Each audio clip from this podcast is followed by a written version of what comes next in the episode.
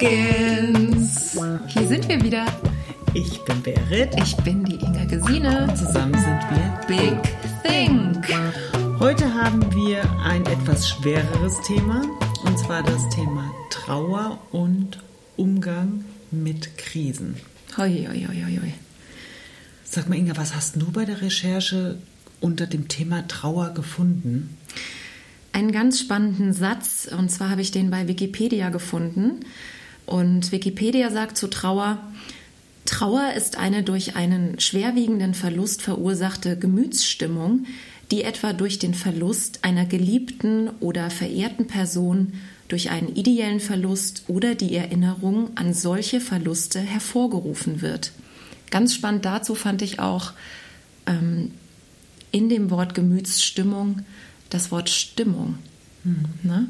Also Stimmung macht ja was mit uns. Und Stimmung können immer nur wir selber beeinflussen. Ja. Wie genau meinst du das? Meinst du die Stimmung von außen? Meinst du deine persönliche Stimmung? Was meinst du mit Stimmung? Ich meine mit Stimmung, dass ich alleine jeden Tag entscheiden kann, wie bin ich drauf. Ja? Mhm. Unabhängig davon, was um mich herum ist. Ich kann selber entscheiden, wie ist meine Stimmung am Morgen.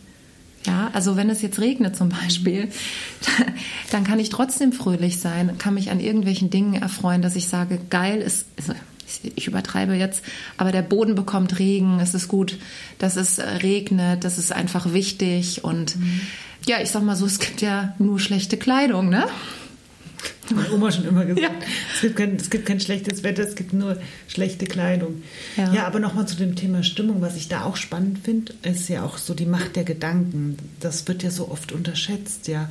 Weil eigentlich Stimmung oder Gefühle folgen ja deinen Gedanken. Zuerst kommt der Gedanke hm. und er löst ein Gefühl aus. Also da haben wir schon so eine Verantwortung auch für unsere Gedanken und die Macht der Gedanken.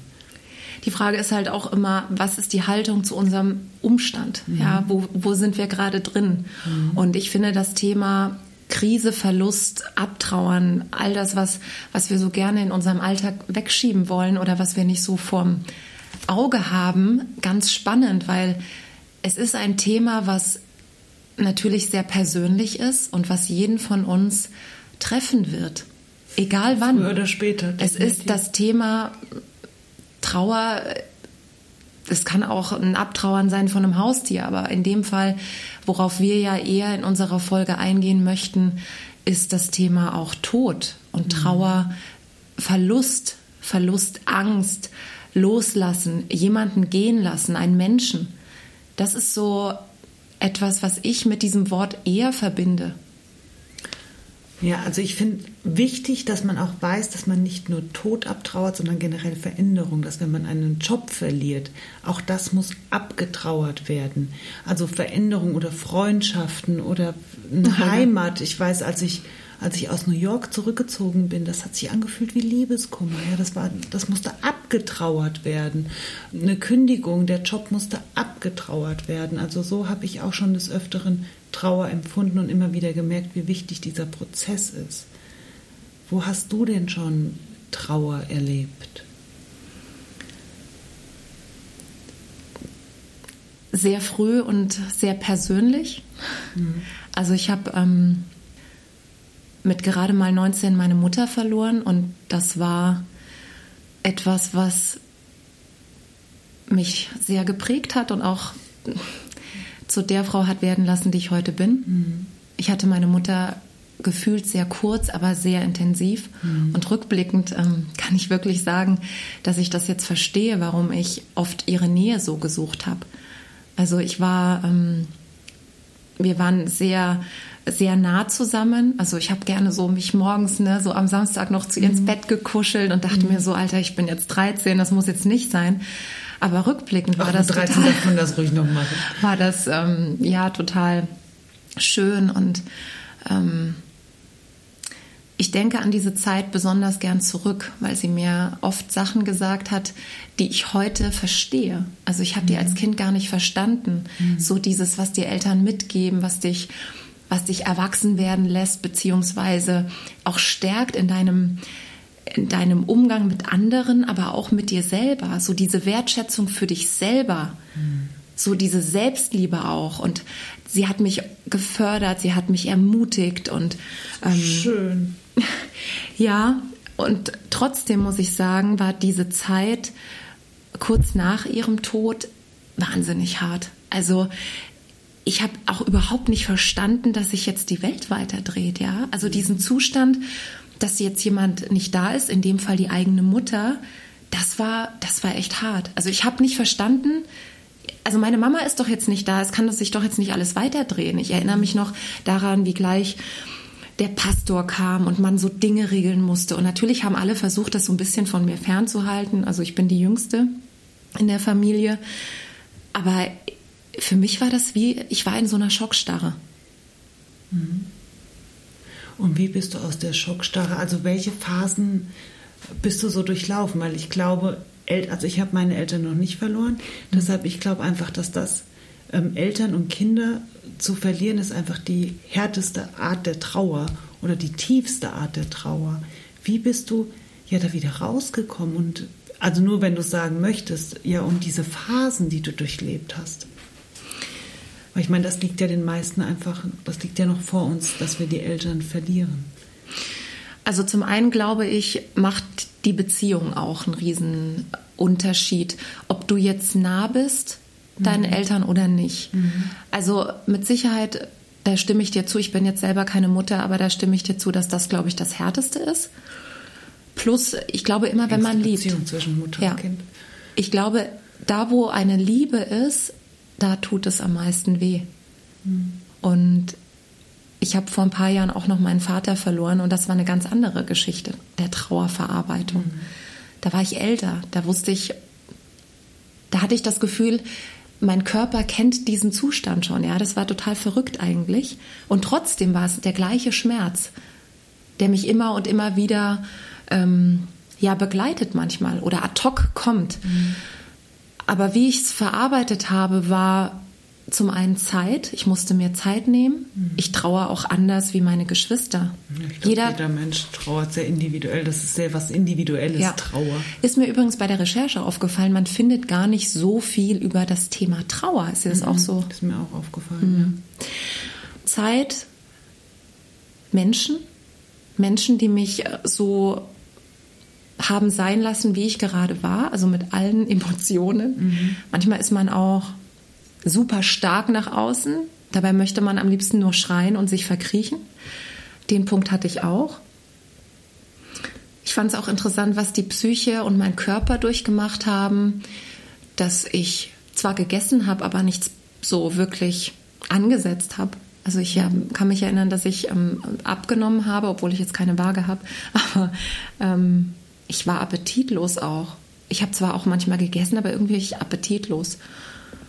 Ich war draußen oft. Ich bin spazieren gegangen. Sehr gut. Das ist sehr, sehr wichtig in Krisen. Jegliche Art. Okay. Ich war. Ich habe versucht, tatsächlich für mich, also diese erste Trauer zu erleben, dass ich trotzdem Dinge gemacht habe. Dass ich versucht habe, wieder so im Alltag Dinge anzunehmen. Mhm ne, auf ein Konzert zu gehen, ins Kino zu gehen, meine Freunde zu treffen. Ich glaube, manche wussten auch gar nicht, wie gehe ich jetzt eigentlich äh, mit Inga um. Und ich habe gesagt, Leute, seid einfach nur da und ich sag euch schon, wenn es mir zu viel ist. Ich wollte auch nicht mit Samthandschuhen angefasst werden. Also das habe ich das auch. Verstehe ich. Ich, ich denke mir halt so, ganz ehrlich, es passiert jeden Tag und trotzdem habe ich immer noch so eine Dankbarkeit erlebt. Ich dachte mir immer, es geht noch viel schlimmer. Also es ist ja eigentlich mhm. verrückt, weil ich habe meine Mutter verloren. Aber in dem Moment dachte ich mir, na ja, ist voll okay, es passiert. Es passiert dir halt jetzt früher. Also das mhm. hatte ich auch als Gedanken. Aber ich denke, dass mir Zeit geholfen hat, meine eigene Zeit mitzunehmen. Und ich glaube, das ist total wichtig, dass man da wirklich auch so ein Vertrauen hat und sich die Zeit nimmt, die man selbst braucht. Und jeder Mensch, also ich meine, das ist ja was so Individuelles und wir sind ja alle nicht umsonst Individuen, ja. Mhm. Und jeder braucht da wirklich auch seine Zeit. Und dass man das auch respektiert. Der eine braucht länger, bei dem anderen geht es schneller. Das habe ich tatsächlich dann, ähm, ja, ich muss es sagen, ich habe es dann in der Bibel gelesen mit dieser mhm. Zeit. ich habe mich dann mit dem Thema Glauben auseinandergesetzt. Ich habe viele Dinge hinterfragt. Ich habe auch Gott hinterfragt. Glaub ich ich habe diesen gut. ganzen Sinn des Lebens hinterfragt, diese ganze Suche. Also mich hat es schon auch ja so bewegt und beschäftigt. Was ist eigentlich nach dem Tod? Also ich habe mich dann auch mit dieser mit dieser Lebensfrage beschäftigt. Also ich habe das gar nicht so weggeschoben, sondern eher gedacht, oh, also in dem Fall war es jetzt durch eine Krankheit verursacht, dass meine Mama ähm, gestorben ist. Aber ich habe mich damit auch in diesem Bewusstsein des Lebens, ja, dieses jeder Tag eine neue Möglichkeit. Ist es ein Leben, was ich gerade lebe, was mich glücklich macht? Was will ich vom Leben? Ja, ich habe mich mit diesen Fragen auch auseinandergesetzt. Glaube ich, also ich glaube, das kommt automatisch, dass man, wenn man mit Tod konfrontiert wird, dass man sich auch damit ähm, auseinandersetzt mit Glaube und mit Sinn des Lebens und was kommt nach dem Tod. Das kann ich verstehen und ich finde, also mir persönlich geht es so, ich bin ja durchaus ein gläubiger Mensch, mhm. mir gibt das ähm, immer wieder Kraft und Vertrauen und auch einen Frieden im Herzen.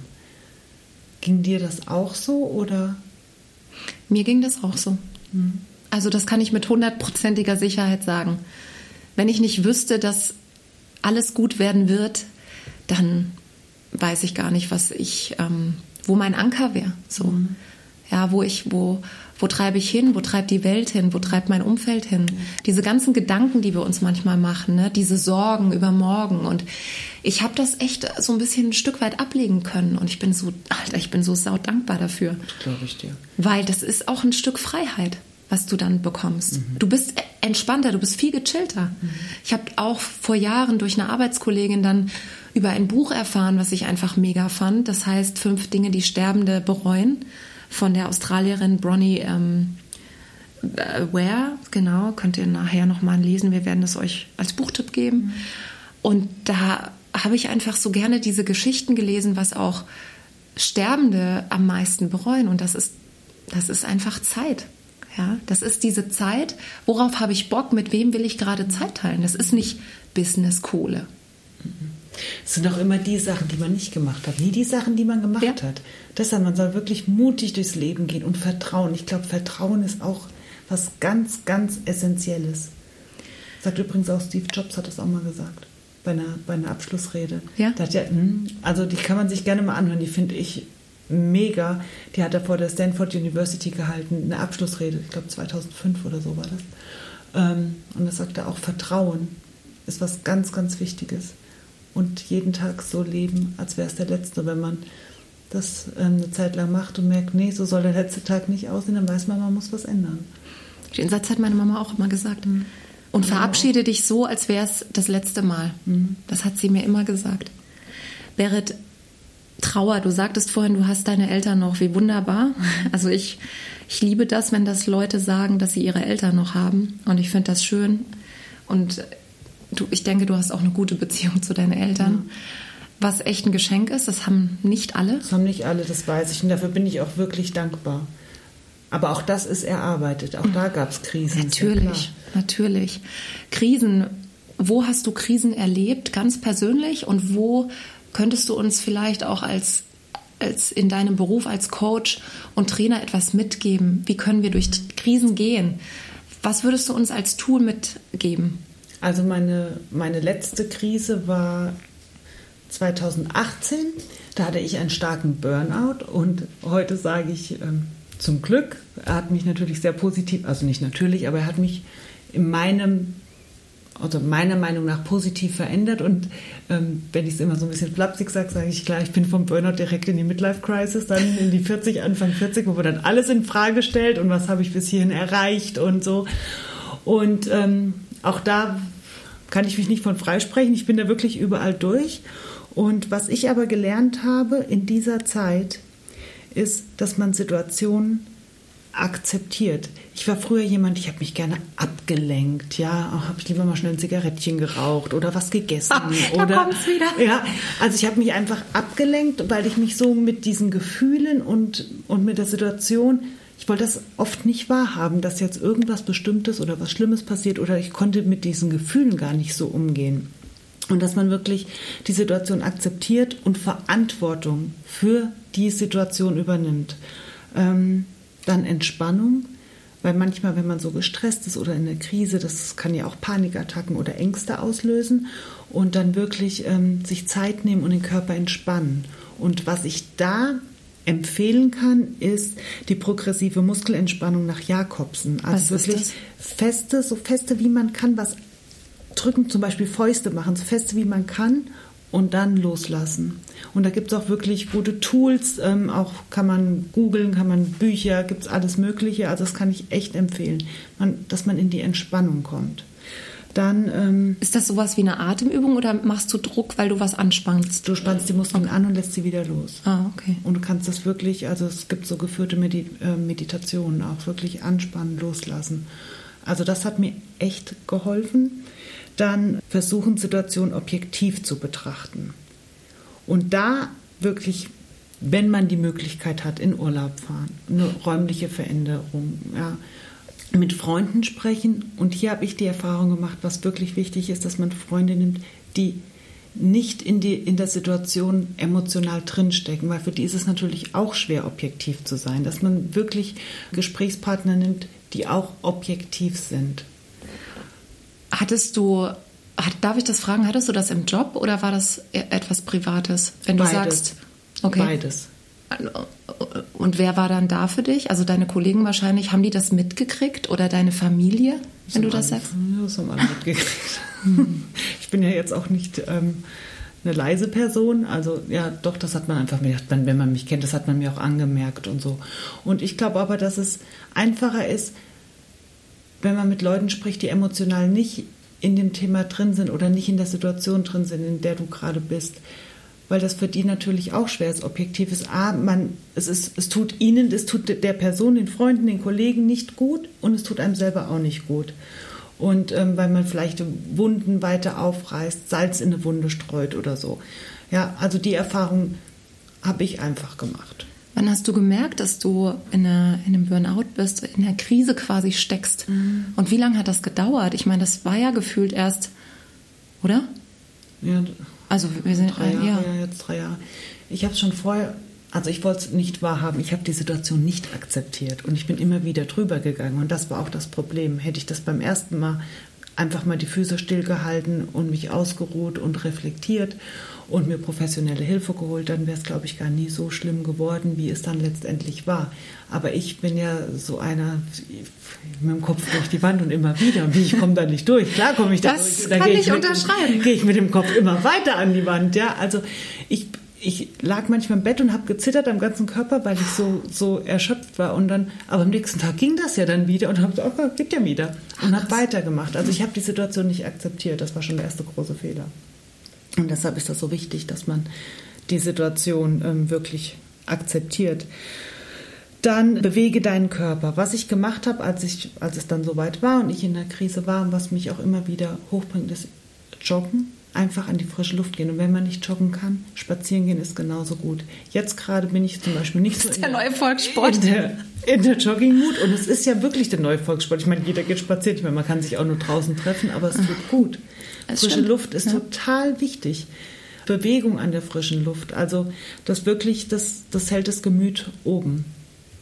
Dann Dinge tun, die einem gut tun, sich mit Freunden treffen, was leckeres essen, Hobbys nachgehen. Wenn man keine Hobbys hat, sich mal hinterfragen, was, was mache ich denn eigentlich gern, was macht mir Spaß. Ja, Was machst du denn, wenn du dann keine Freunde hast? Das ist schon scheiße. dann, dann weißt du aber, was so Therapeutische Hilfe wahrscheinlich. was ist oder ein. Problem ist, a, therapeutische Hilfe nehmen oder einen Coach nehmen, was, was, was einem da lieber ist. Es will ja nicht immer jeder gleich zu einem Therapeut gehen. Ähm, dann kann man sich ja auch einen Coach nehmen, das geht irgendwie leichter von der Lippe. Und dann aber auch sehen, okay, ich brauche Freunde. Freundschaften sind wirklich wichtig. Wir sind Beziehungsmenschen. Das ist wichtig, dass man irgendwie dann mal guckt, wie, find, wie finde ich Freunde, wo dann ein Hobby suchen, vielleicht, was weiß ich, wenn ich gern tanze, dann mache ich halt Tanzkurs. Ich meine, es ist jetzt gerade schwierig, aber jetzt hat man gerade online so viele Möglichkeiten. Man muss gar nicht irgendwo hinfahren und es kann, können auch Online-Beziehungen entstehen. Oh, online. Also mir ist ja live immer noch lieber. Mir hängt's raus. Muss ich dir Natürlich sagen. hängt uns allen raus, Ist auch eine was Krise. wollen wir machen? Was wollen wir Ja, machen? ich weiß. Mhm. Und bevor ich mich alleine zurückziehe und gar nichts mache, lieber gucken, was gibt es. gibt Meetups, es gibt so viele Möglichkeiten online, was wirklich toll ist, wofür wir dankbar sein sollten. Und das ist, das ist manchmal auch, für manchen Leuten fällt es leichter. Also es ist auch immer typabhängig, ja. Mhm. Dann in Aktion kommen. Was kann die Situation verbessern? Ja? Nicht Opferhaltung, sondern sagen, hey, wie komme ich jetzt hier raus? Was kann ich machen? Dann, ähm, was mir immer schwer gefallen ist, und ich habe mich da auch heute noch ertappt, nimm die Gefühle an hast dann Recht auf deine Gefühle und jedes Gefühl hat eine Berechtigung. Mhm. Und das, wenn man sich ablenkt und das Gefühl nicht zulässt, heißt ja nicht, dass das Gefühl nicht da ist. Das ist wie Kinder, wenn sie die Augen zumachen und denken, okay, jetzt seht ihr mich nicht mehr.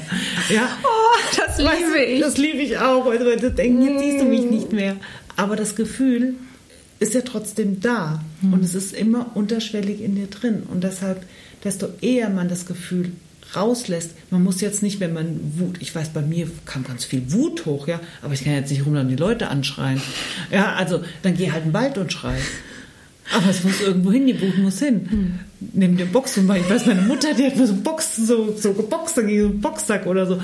Ja, es gibt ja durchaus Möglichkeiten. Das heißt nicht, dass man jetzt ähm, okay, ich muss meinen Müll bei meinem Gegenüber rauslassen, nur weil der mich jetzt triggert oder so, mhm. sondern einfach auch da wirklich Verantwortung für meine Gefühle übernehmen. Selbstbeherrschung. Selbstbeherrschung, das heißt aber trotzdem, das Gefühl hat eine Berechtigung, das Gefühl muss gesehen werden, anerkannt werden, das muss rausgelassen werden, aber nicht an deinem Gegenüber. Wahnsinn. Das sind ja hier schon einige so, jetzt habe ich noch drei schnelle, damit es nicht so langweilig wird. Dankbarkeit ist ganz wichtig. Dankbarkeitstagebuch ist mega. Wirklich drei Sachen am Tag aufschreiben, morgens, wofür ich dankbar bin. Das habe ich auch mal gehört. Bei mir war es im Burnout ganz jeden Morgen die Barmersatzkasse.